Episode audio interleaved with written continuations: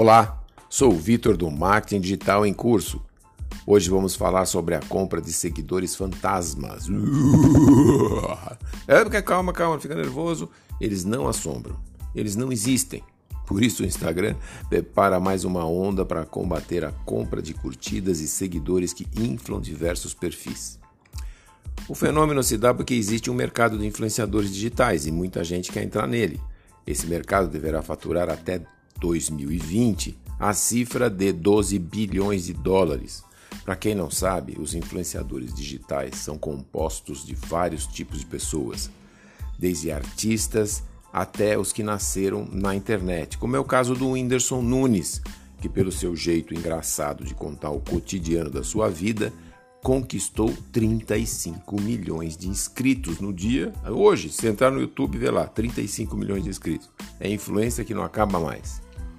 Mas quem não tem paciência e nem talento, compra seguidores e o Instagram não quer isso. Essa semana, a hacker Jane Manchu Vong encontrou novas mensagens de aviso no sistema Instagram. Ouça a mensagem. Você pode ter compartilhado seu nome e senha com um aplicativo que oferece curtidas ou seguidores. Usar esse aplicativo vai contra a nossa política. Continuar fazendo isso pode fazer com que sua conta seja mais afetada. Altere sua senha para impedir que esses aplicativos acessem sua conta. Usar aplicativos para ganhar seguidores não é permitido, ouviu? O Instagram disse isso.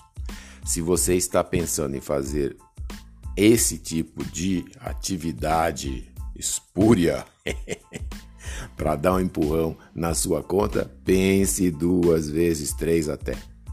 Quem trabalha com marketing digital com seriedade não usa desses artifícios para ganhar seguidores e curtidas.